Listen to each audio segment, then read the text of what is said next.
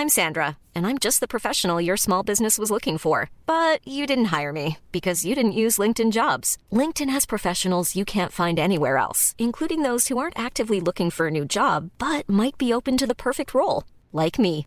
In a given month, over 70% of LinkedIn users don't visit other leading job sites. So if you're not looking on LinkedIn, you'll miss out on great candidates like Sandra. Start hiring professionals like a professional. Post your free job on linkedin.com/people today.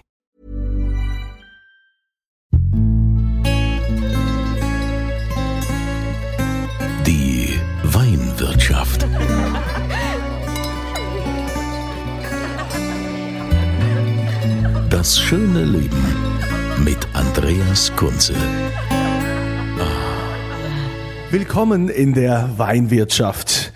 Wir befinden uns heute an der Pfälzer Weinstraße in der Nähe von Deidesheim, in der Nähe von Wachenheim. Zwischendrin liegt Forst. Und in Forst, da gibt's den Margaretenhof, das Weingut Margaretenhof. Und die wurden vor knapp zwei Jahren äh, auch ausgezeichnet vom Vinum Weinguide als Entdeckung des Jahres. Wird also höchste Zeit, hier auch mal vorbeizuschauen. Denn die Chefin hier ist eine Vollblutwinzerin. Es ist Yvonne Libelli, die das zusammen mit dem Bruder Martin macht. Wie bist du denn überhaupt zum Weinbau gekommen? Ja, also Weinbau kenne ich ja schon von klein auf, weil das äh, als Familienbetrieb äh, war man immer mit dabei, mit den Eltern, den Großeltern, fand ich immer super spannend. Und dann war aber, da wir ja Geschwister sind, für die Eltern irgendwie die Nachfolge schon immer geklärt durch den Bruder, weil ein Junge kann ja dann Winzer werden, ist ja super. Das Mädchen kann bestenfalls einen Winzer heiraten. Ähm, und dann habe ich mich aber durchgesetzt und wurde nicht Lehrerin oder Fremdsprachendolmetscherin, was meine Eltern gut gefallen hätte, sondern habe dann auch Weinbau studiert und ja, bin mit Feuereifer dabei.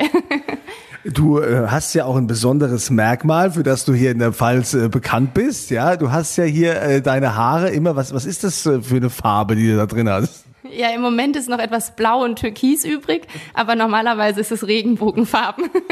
Ja, wirst du diesem Trend treu bleiben oder hast du vor, jetzt auch seriös zu werden?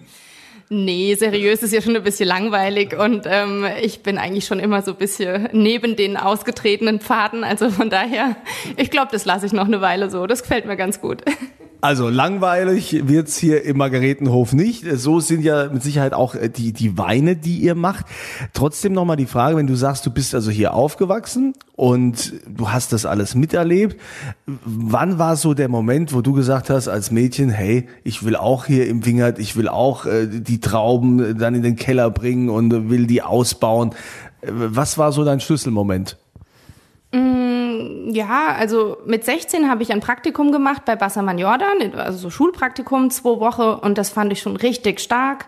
Und dann habe ich gesagt, gut, nach dem Abi, also Abitur möchte ich trotzdem machen, weil ist man schon auf dem Gymnasium und dann zieht man das auch durch. Und dann habe ich eine Ausbildung gemacht und war im ersten Jahr bei äh, Wegmüller in Neustadt. Und das ist ja auch ein Betrieb, der sehr von Frauen geprägt ist. Und da war so richtig, ähm, ja, die haben dir jeden Tag eingebläut, dass du das als Mädchen mindestens genauso gut kannst. Und äh, das war schon ein großer Ansporn, ja. Aber ist es jetzt heutzutage noch ein Problem? Es gibt doch viele erfolgreiche Winzerinnen. Ja, also ich denke, mittlerweile hat sich das jetzt, glaube ich, auch ganz gut rumgesprochen, dass Frauen das genauso gut machen können. Und es gibt ja für alles, was vielleicht körperlich ein bisschen anstrengender ist, irgendein Hilfsgerät, äh, sei es ein Stapler oder sonst was. Also äh, körperliche Eingeschränktheit ist da wirklich kein, kein Grund, warum man das jetzt nicht machen sollte oder könnte. Und ja, es sind, ja, es gibt viele Winzerinnen und ich glaube auch in Geisenheim und, und in der Weinbauschule sind immer mehr Mädels unterwegs und ja, das läuft gut. Wo ist denn jetzt so dein, dein Lieblingsort oder deine Lieblingsbeschäftigung? Bist du lieber im Wingert? Bist du lieber im, im Keller? Oder machst du lieber die Weinverkostungen oder Weinberatungen oder Büro? Ja, man ist irgendwie etwas mehr im Büro, als man sein will, äh, aber ja, gehört auch dazu. Mein Steckenpferd ist der Weinverkauf und auch der Keller. Also da fühle ich mich ähm, am wohlsten, ja. Am Anfang der Ausbildung dachte ich immer, ich will immer im Weinberg sein. Aber ähm, ja, ich mag die Abwechslung und jetzt gerade im Verkauf, da ist alle zehn Minuten was Neues und ähm, ja, das fordert mich, aber das macht auch echt Spaß. Wie ist denn eigentlich so das, das Klientel, was da zu euch kommt? Ist das hauptsächlich jetzt ähm, gewerblich, wo man sagt äh, Gastronomie oder Weinhandel oder sind es auch viele Privatpersonen und äh, was sind das für Leute? Sind es hauptsächlich Touristen, die jetzt in die Pfalz kommen oder sind das auch wirkliche Weinfreaks und Weinliebhaber? Also es wandelt sich gerade äh, sehr stark. Wir waren früher immer ein sehr endverbraucherorientierter Betrieb und die Leute kamen zu uns oder wurden persönlich beliefert durch die Eltern, die Großeltern. Und seit zehn Jahren, seit mein Bruder und ich da mehr mitmischen, ähm, bin ich mehr unterwegs, äh, präsentiere unsere Weine ja auf, auf besonderen Verkostungen, auch für Fachpublikum, zum Beispiel im Rahmen der Generation Riesling. Und ähm, dadurch kamen immer mehr Kontakte in, in, im Fachhandel und auch in der Gastronomie dazu. Ähm, aber jetzt auch dieses Jahr merkt man ganz klar, ich meine, wir sind aus Forsch, das ist schon ein Ort, äh, der ja der wanderbegeisterte Leute interessiert, Weinfreunde interessiert und jetzt gerade zu der Zeit, wo alle in Deutschland Urlaub machen, ähm, ist hier schon viel los und viele neue Gesichter kommen zu uns ins Weingut, ähm, weil sie was über uns gelesen haben oder gehört, probieren Wein, sind begeistert und ähm, das ist schon toll, ja. Auch viel jüngere Leute. Gab es denn eigentlich auch schon mal so eine Situation? Also ich versuche mir das nur vorzustellen, dass hier einer Wein probiert hat und hat gesagt, das schmeckt mir gar nicht, das kann man gar nicht trinken. Ja, hat man sowas schon mal erlebt? Also ganz so schlimm zum Glück nicht. Äh, ich hatte letzte Woche hatte ich mal eine Weinprobe. Ähm von einer, einer Mädelsgruppe, das waren alles äh, Kindergartenmamis, die, die gesagt haben, sie haben noch nie eine Weinprobe gemacht und das wollen sie jetzt mal machen. Und dann das kamen die hierher und haben erst gesagt, ah, wir interessieren uns für trockene Weine. Und dann hat sich aber im Laufe der Verkostung rausgestellt, ganz so trocken soll es dann doch nicht sein. Und da, also das ist ja alles kein Problem. Man muss sich immer nur so gegenseitig ähm, ja, so ein bisschen aufeinander hören. Und äh, ich hatte mir vorher halt acht Weine rausgesucht und schon so beim zweiten dachte ich, na, ich weiß nicht, also das, was ich ausgesucht habe, ist vielleicht nicht ganz das Richtige. Weil da kam dann tatsächlich ein, zweimal, oh, das kann ich nicht trinken, uh, ist das sauer.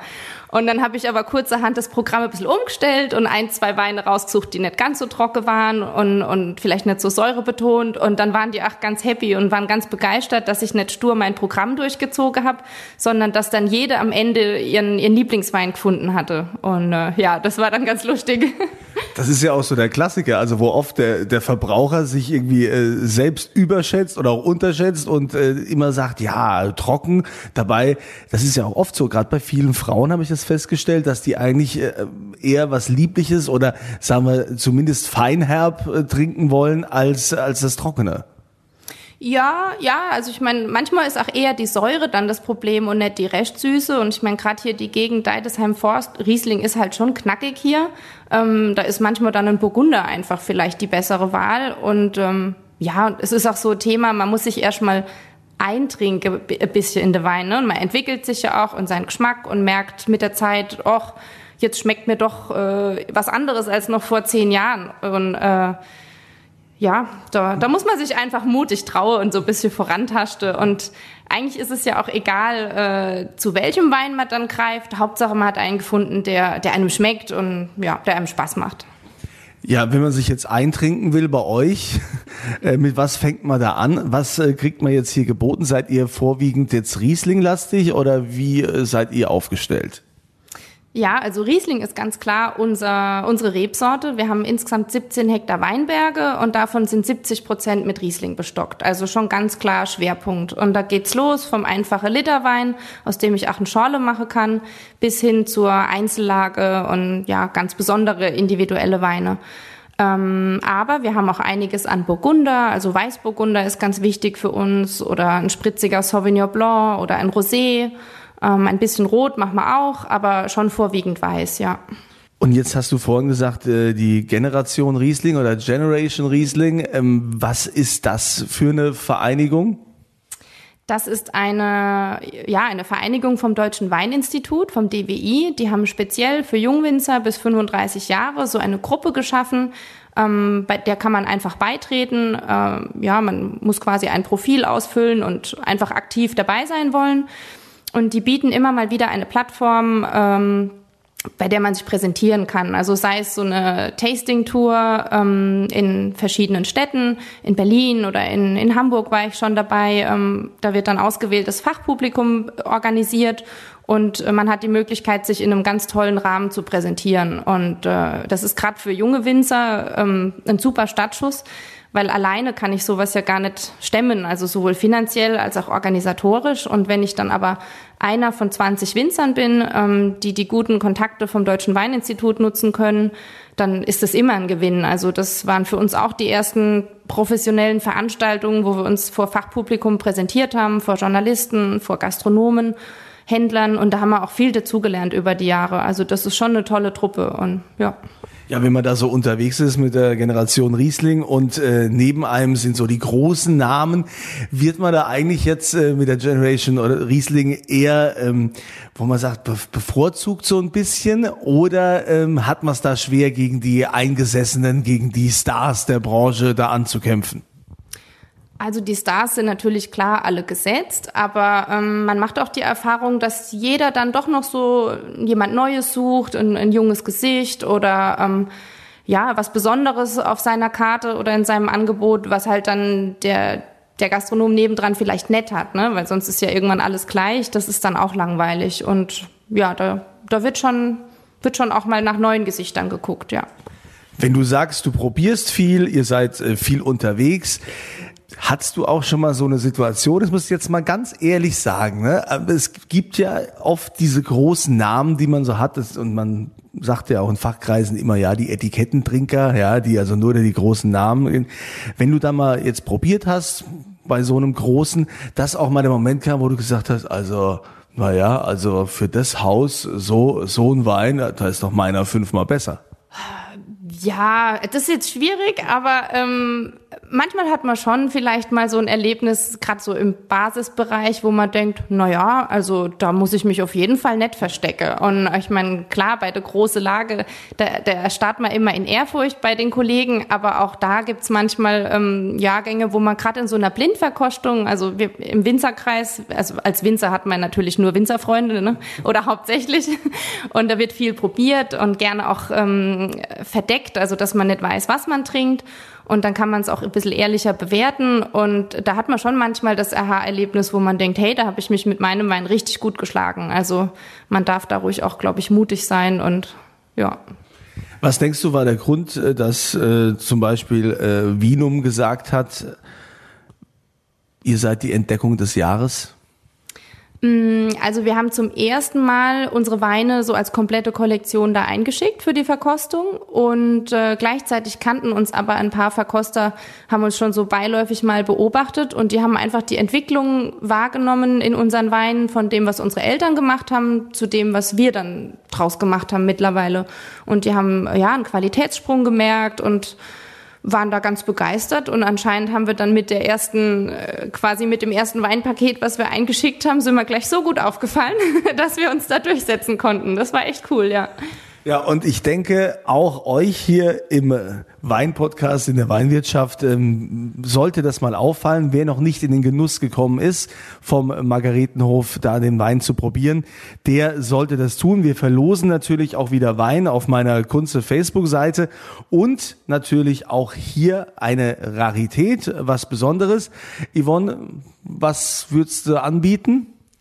Also ich würde ganz tief in der Schatzkiste kramen und ich glaube, ich würde ein 2014er äh, Riesling aus dem Forster Ungeheuer ähm, ja, zur Verlosung stellen. Was kannst du zu dem Wein sagen? 2014 mm, war einer der ersten Jahrgänge, ähm, wo wir, ja, mein Bruder und ich so richtig freie Hand hatten und, und mit dem wir so richtig zufrieden waren, auch im Nachhinein. Also das hat Spaß gemacht, das war ein Riesling, der hat richtig viel Zug und Trinkfluss und ich denke, dass der jetzt gerade richtig toll ist. Ihr könnt ihn probieren. Ich verlose ihn. Ihr geht da einfach wie immer auf podcast.kunze.tv und dann dort in diesem Formular ist dann immer die Antwort. Bitte die Antwort zur aktuellen Folge eintragen. Äh, die Antwort müsst ihr schon selbst wissen, aber die Frage dazu sage ich euch jetzt. Wie heißt denn dieser Verband, in dem die Yvonne aktiv ist mit dem Margaretenhof, wo sich also junge Winzer organisieren können, wo denen eine Plattform geboten wird. Wie nennt sich diese Organisation? Das da bitte reinschreiben und dann nehmt ihr an der Verlosung teil. podcast.kunze.tv. Yvonne, jetzt müssen wir zum Schluss noch wissen, wie geht's so weiter? Was habt ihr noch für Pläne? Ja, wir haben jetzt gerade äh, ein bisschen in die Kellertechnik investiert und äh, als nächstes würde ich gerne ja, so einen, einen schöneren äh, Verkostungsraum noch bauen in den nächsten fünf Jahren. Äh, als wir, also schön ist er ja jetzt auch, aber ein bisschen klein vielleicht. und genau, im Hof ist noch ein bisschen Platz und da fände ich es ganz nett. Ähm, ja, das ist so mein großes Ziel. Und ansonsten jedes Jahr einen tollen Wein machen. Also das ist so das Hauptziel. Da wünsche ich euch auf jeden Fall weiterhin viel Erfolg. Ich meine, die, die Zeichen, die stehen ja auf Erfolg. Da kann ja also gar nichts schiefgehen. Ja, das Weingut Margaretenhof in Forst mit der Yvonne Di Belli und dem Martin Lukas, die das hier machen. Wie gesagt, nehmt an der Verlosung teil, podcast.kunze.tv. Und äh, ansonsten freue ich mich, wenn ihr das nächste Mal wieder dabei seid. Aber vorher wollen wir natürlich nochmal, wie immer, was Allgemeines abfragen von unserer Weinexpertin, von meiner Weinexpertin Christina Hilker. Und da würde ich gern von dir wissen, was ist eigentlich mit Winzersekt? Ich weiß ja, dass äh, nach wie vor Champagner überall gehypt wird. Wobei wir doch gerade beim Winzersekt einen sensationellen Wandel erleben. Wie empfindest du das? Ja, hallo Kunze, schön wieder dabei zu sein. Ja, zum Sekt. Ähm, wir haben in Deutschland, wenn man mal zurückblickt, eine sehr lange Tradition, was die Sektherstellung angeht. Das liegt daran, dass die Kellermeister früher in die Champagne gegangen sind, um dort die Herstellung zu lernen. Daher auch die Namen wie Teitinger, Bollinger und ähm, Röderer zum Beispiel. Aber was besonders schön ist, ist gerade der Trend, den du angesprochen hast, nämlich der Winzersekt. Äh, Winzersekt wird hergestellt wie Champagner, also traditionelle Flaschengärung. Das Produkt verlässt die Flasche nicht mehr und muss mindestens neun Monate auf der Hefe bleiben. Top-Winzersekte oder Sekte von Profis wie Raumland zum Beispiel und demnächst auch Christmann in Kooperation mit Mathieu Kaufmann, die gehen da sogar noch weiter. Die machen Einzellagensekte, Sekte mit Terroircharakter, wo man den Boden riecht und schmeckt. Und das Hefelager ist manchmal mehrere Jahre lang, also sechs bis acht Jahre auf der Hefe. Kannst dir vorstellen, das ist was ganz Besonderes, was ganz Komplexes. Und ich freue mich immer, wenn ich unterwegs bin und irgendwo im Restaurant einkehre und ich dort auch einen Sekt aus der Region dann trinken kann, sei es im Rheingau, sei es in der Pfalz oder sei es in Baden oder hier in Württemberg. Weil dann hat man eben auch nochmal eine Verbindung zu den Winzern vor Ort und genießt einen wunderbaren Aperitif.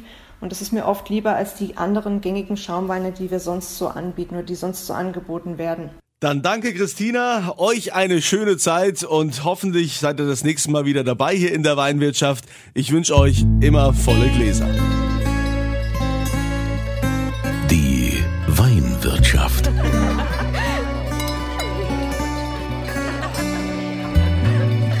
Das schöne Leben mit Andreas Kunze.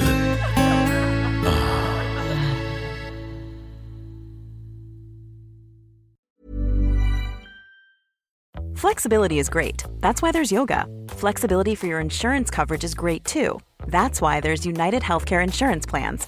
Underwritten by Golden Rule Insurance Company, United Healthcare Insurance Plans offer flexible, budget friendly coverage for medical, vision, dental, and more.